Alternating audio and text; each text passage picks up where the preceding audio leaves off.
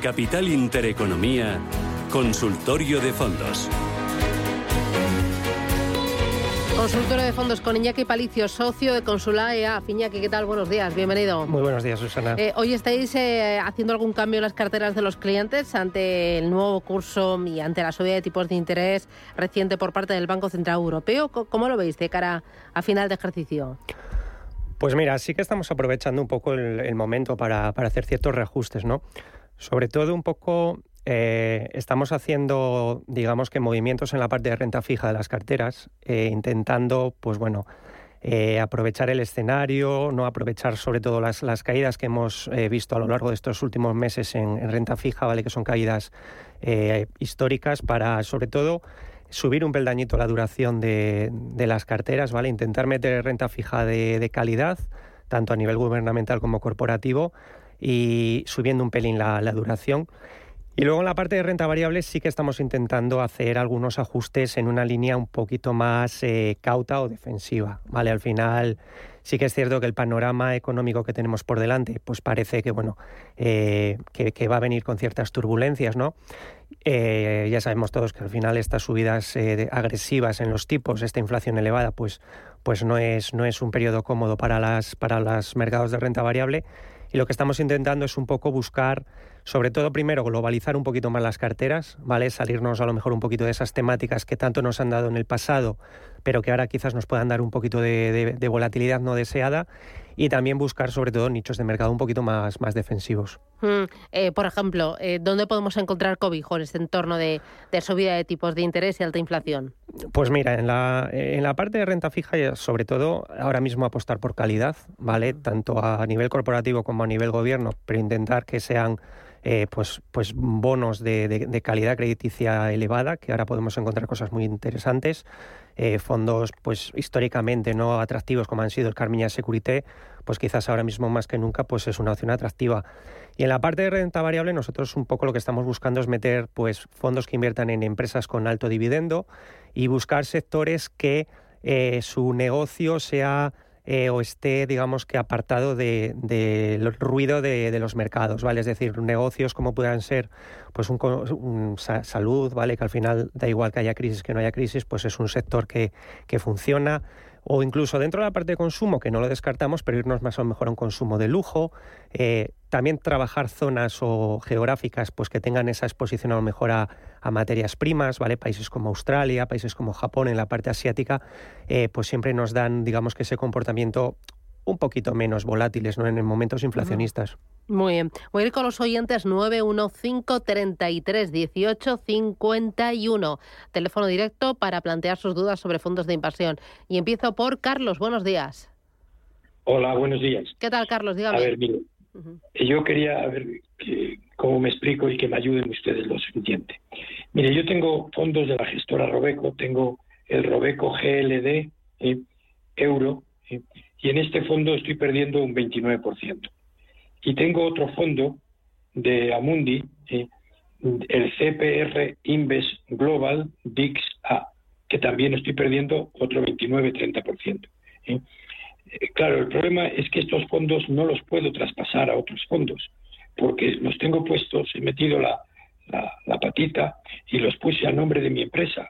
Claro, ahora cualquier movimiento significa la venta. Entonces, eh, lo que quiero es ese consejo. Si tengo que vender, pues venderé. Y si él cree que debo de mantenerlos, pues aguantaré un poco más, porque ya le digo que las pérdidas son del 30%. Gracias, Carlos. Muy amable. ¿Qué decimos? Bueno, vamos a ver. Eh, fondos de renta variable pues con ese perfil agresivo, ¿vale? Eh, por ejemplo, el, de Amundi es un, global disruptivo, ¿vale? Al final, sector tecnológico, empresas medianas, son fondos que han sufrido mucho este año.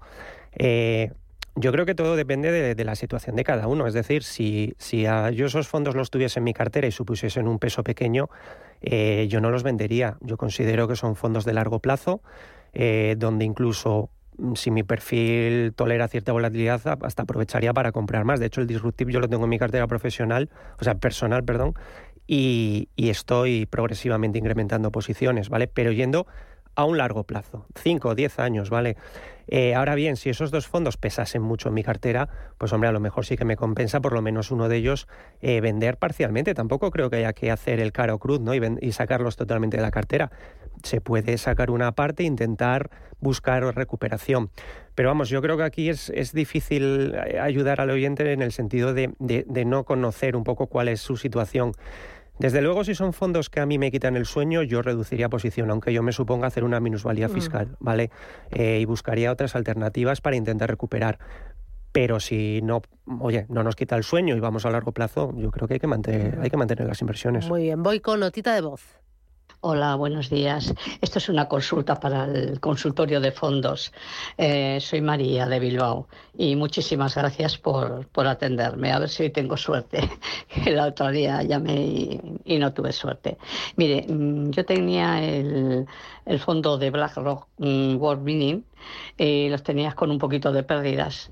Entonces, ante lo que parece que viene con un poco de recesión y que igual las materias primas podían ir pues eh, bajando, le he pasado al BlackRock World Geoscience, no sé si lo he dicho bien, eh, que es de sanidad. Entonces quería preguntarle al analista a ver qué le parece el cambio o si me he equivocado. Y igual tenía que haber continuado. Muchísimas gracias. ¿Se ha equivocado? Pues respuesta muy cortita. Yo creo que ha hecho un cambio muy bueno. O sea, al final, eh, cierto es que las mineras este año han tenido un comportamiento excelente, ¿vale? Todos hemos visto el precio de las materias primas, cómo se ha disparado, pero también es cierto que, que cuidadito, ¿vale? Aunque vengan periodos difíciles y puedan las materias primas seguir estando altas, pues hombre, estamos en precios donde ya yo, yo me lo pensaría. Y al final es un cambio muy sensato, irse a un sector defensivo donde va a tener un buen comportamiento también y, mucha más resiliencia en caso de, volatilidad de los mercados, ¿vale? Por lo tanto, eh, a mí me parece un muy buen cambio. Eh, ¿Me podrías dar dos, tres ideas de inversión para la temática de infraestructuras, que parece que este año está aguantando bastante bien? Pues mira, eh, al final podemos trabajar el, sector infraestructuras, pues bueno, con, un fondo, fondos globales, ¿vale? Por ejemplo, el M&G Global Infrastructure, ¿vale? Es una, una, idea para quien quiera tomar ese posicionamiento en el sector puro infraestructuras eh, a nivel global. Y luego hay un fondo em, que a, mí me gusta bastante, que toca el tema de infraestructuras, pero lo mezcla un poco con lo que son las ciudades inteligentes, las ciudades del futuro, ¿vale? Que es el Pitted Smart City. Eh, ahí vamos a tener esa exposición a, ese sector de infraestructuras, pero también vamos a tener un, cierto peso en tecnología. Mm, yo creo que son dos ideas combinables, ¿vale? Un, Global Infrastructure, eh, como pueda ser el de Manji, por ejemplo, y un Peter Smart City, eh, para quien quiera exposición a ese sector, tolere la volatilidad y piense en el largo plazo, ¿vale? Eh, aprovechando las caídas fuertes que ha habido este año, pues puede ser buen momento para ir poquito a poco construyendo cartera. Mira, dice, buenos días, soy Rosa de Salamanca. Tengo el, el fondo MFS European Value, que llevo perdiendo sobre un 10%, y he pensado cambiarlo a uno de renta variable, como el Fidelity America. ¿Cómo lo ve? Bueno, ambos son de renta variable. Vale, al final uno es europeo y eh, fondo estilo mixto, ¿vale? Es, eh, para mí es uno de los históricamente los mejores fondos de renta variable europea que se puede tener en cartera, pero sí que es cierto que este año lo ha hecho o lo está haciendo mal y lo está haciendo bastante peor que, otros de la competencia. Eh, a ver, es un cambio muy radical, es decir, al final pasamos de renta variable europea a renta variable americana estilo value, ¿vale? Un fondo que lo ha hecho muy bien este año. Eh, sí que es cierto que quizás en el medio plazo pueda haber más riesgos en Europa, ¿vale? Entonces, eh, a ver, yo no sería el cambio que haría, ¿vale? Yo, yo a lo mejor saldría de Europa y me iría a un fondo, un fondo global, ¿vale? A lo mejor más un Robeco eh, Global Premium, por ejemplo, ¿vale? Ese sesgo value, pero a nivel más global. Pero bueno, el Fidelity America es un fondo eh, bueno. Yo creo que Estados Unidos lo va, lo va a hacer mejor que, Europa o va a ser más resistente. Por lo tanto, sería un cambio con, sentido, ¿vale? Eh, mira, otro de los oyentes me plantea, ¿me podría decir entre tecnología y salud cuál de las dos temáticas de inversión tendría más potencial a tres, cinco años? A ver, más potencial siempre va a tener la tecnología, ¿vale? Al final, aunque cada vez hay más fondos de salud que incorporan tecnología en su cartera, ¿vale? De hecho, Belbelue tiene un fondo que es el Digital Healthcare, que es un fondo que está especialmente castigado y que para un perfil muy agresivo y que vaya a largo plazo nos, nos combina las dos cosas, ¿vale? Nos combina tecnología y salud. Pero, a ver, yo mm, siempre lo digo, al final en fondos de inversión no es A o B, es decir, eh, los fondos de inversión la, gran característica que tienen es que nos permiten diversificar, ¿vale? Y una cosa es que digamos, oye, dos fondos europeos o, dos fondos eh, de una misma temática, pero cuando hablamos de temáticas tan dispares como salud y tecnología, y además son perfectamente compatibles, ¿por qué no, ¿Por qué no tener las dos? Y eh, con un fondo de salud, o sea, es más conservador, la volatilidad es menor que en una temática global o en un fondo de renta variable global. Pues mira, históricamente el sectorial de salud siempre ha sido un sector eh, más defensivo, ¿vale? Son fondos con menos, con menos volatilidad, pero cuando hablamos de una salud eh, tradicional, ¿vale? Fondos más que inviertan en farma. ¿Qué ocurre dentro del sectorial salud? Que ha habido o se han empezado a crear muchas patas, ¿vale? Hemos tenido una salud, pues, pues como comentaba ahora, más, ¿vale? más ligada al tema de, esa salud a distancia. Hemos tenido fondos de salud muy concisos como el Candrian Oncology, eh, tenemos la biotecnología, que al final son fondos que dentro del sector de la salud han incrementado muchísimo la volatilidad, ¿vale? Pero cuando hablamos de sectores eh, como la sanidad eh, más tradicional, sí que podemos considerar que es un sector más defensivo y que nos puede ayudar a reducir la volatilidad de las carteras frente a fondos de renta variable, pues eso, como hemos visto eh, de otras temáticas como la tecnología o fondos eh, pues, pues más eh, sesgados a un monopaís o emergentes, ¿vale? ¿Me podría recomendar un fondo que invierta en renta fija a corto plazo? O sea, ¿corto plazo qué se entiende? ¿Dos años, tres o menos? Mira, nosotros a la hora de hacer las estrategias de cartera cuando hablamos de duración de corto plazo, buscamos duraciones de menos de dos años, ¿vale? Para nosotros, duraciones ya superiores a dos años ya no es ese corto plazo, ¿vale? Entonces, al final podemos tener ideas en el, en el por ejemplo, el Nordea Low Duration Covered Bond, ¿vale? Si buscamos algo más de corporativo. Eh, por ejemplo, el BlackRock eh, Short Term, ¿vale? Es un, sería un corto plazo. Eh, al final hay, hay muchísimas ideas, ¿vale? Y luego, quien quiera algo muy eh, para a lo mejor estar un periodo de tiempo hasta que el mercado se clarifica un poco más, pues siempre tenemos eh, los bonos flotantes, ¿vale? Que eso sería ya ultra corto plazo, eh, el DWS, por ejemplo, el Floating Rate Notes. hay muchas ideas, ¿vale?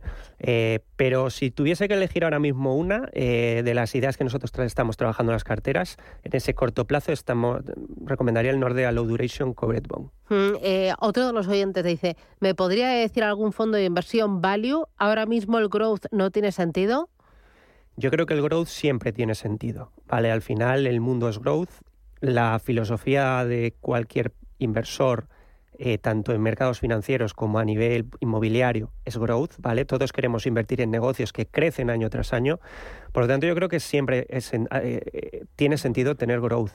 Lo que pasa es que hemos estado en un momento donde ha habido que ajustar un poquito las carteras y no tener 100% growth, sino empezar a meter algo de value porque tenía más momentum, ¿vale? Pero sí que creo que las carteras siempre tienen que tener algo de growth, ¿vale?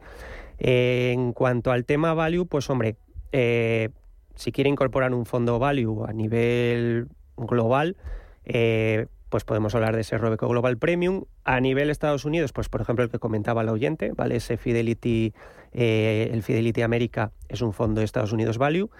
Y a nivel, a nivel Europa, pues hombre, Fondos value puros siempre tenemos los fondos de las gestoras eh, nacionales, ¿vale? Los, famosos Bestinver o, Advalor eh, son fondos puramente value. Por ejemplo, el Advalor Internacional este año está haciendo eh, un está teniendo un comportamiento absolutamente espectacular. Pues, pues ahí tenemos una idea value. Y eso es porque va cargado de, materias primas, ¿no? Van cargados de materias primas hasta atrás. Entonces, es una hoja de doble filo, ¿vale? Lo han hecho muy bien, pero ahora pues bueno, cuidado. Por eso yo personalmente creo que estamos en un momento donde a largo, a medio y largo plazo, yo creo que se nos está abriendo oportunidad para construir growth, ¿vale? El value nos ha servido para equilibrar las carteras este año. Eh, yo no lo sacaría de la cartera de manera radical, pero sí que creo que estamos en momento de construir eh, growth, no value. Pero eh, ahí no llegamos un poco tarde a, fondos como el de Advalor, que ya nos han comido buena parte de... Hay ciertos fondos donde yo sí que mm. pienso que llegamos un poquito tarde. Vale, todo lo que incluya materias primas en la cartera, ahora mismo yo pienso que llegamos un poquito tarde. Vale, entonces, eh, por eso es, hay que tener especial prudencia. Vale, entonces, al final, cuando queremos meter value, porque queremos a lo mejor dotar un equilibrio a la cartera, cartera. Por eso yo prefiero siempre optemos por fondos globales, ¿vale? Porque al final nos van a dar más diversificación a nivel geográfico, pero también a nivel sectorial, ¿vale? Eh, pero cuidadito, ¿vale? Es decir, esos war mining, esos fondos puramente value cargados de energía, ¿vale? Los, los, los fondos eh, de energía 100%, los de recursos naturales, cuidadito, ¿vale? Eh, hay mucha gente que se subió, por ejemplo, al carro de las Next Generation a principios de este, de este año, ¿vale? Porque habían subido un 100% y ahora mismo han tenido caídas fuertes, ¿vale? Cuidado con estos fondos que en pocos meses tienen recorridos muy, muy, muy fuertes, porque eso no es sostenible en el tiempo. Y mira, me, me, pregunta un oyente, ¿me puede decir cuál es la diferencia entre el Nordea Stable Return y el Nordea Low Duration European Covered Bond? Pues la diferencia es total, porque el stable return es un mixto, ¿vale? Es un mixto. Y el otro es un renta fija eh, corto plazo corporativa. Entonces, uno es 100% bonos, el otro eh, te mete hasta un 60% de renta variable en cartera, ¿vale? Creo 60-70%, entonces son fondos diferentes. Mm. Más riesgo el stable return. Claro, ¿es un eh, fondo mixto que tiene limitaciones a la hora de invertir en renta variable en renta fija o tiene el gestor libertad? Tiene un máximo de renta variable por, por eh, folleto que creo que es un 70%. De ahí no podría pasar, pero hacia abajo sí que puede, sí que puede tener bastante flexibilidad a la hora de operar. Estupendo. Pues Iñaki Palicio desde Consula EAF, un placer charlar contigo. Muchas gracias. Estupendo. ¿Qué tal el pequeñajo de la casa? Ya ha empezado al cole, así que todos contentos. Mira, se le ilumina la cara, ¿eh? más relajado, disfrútalo. sí, sí, sí. Gracias. Un abrazo. Un abrazo. Bye.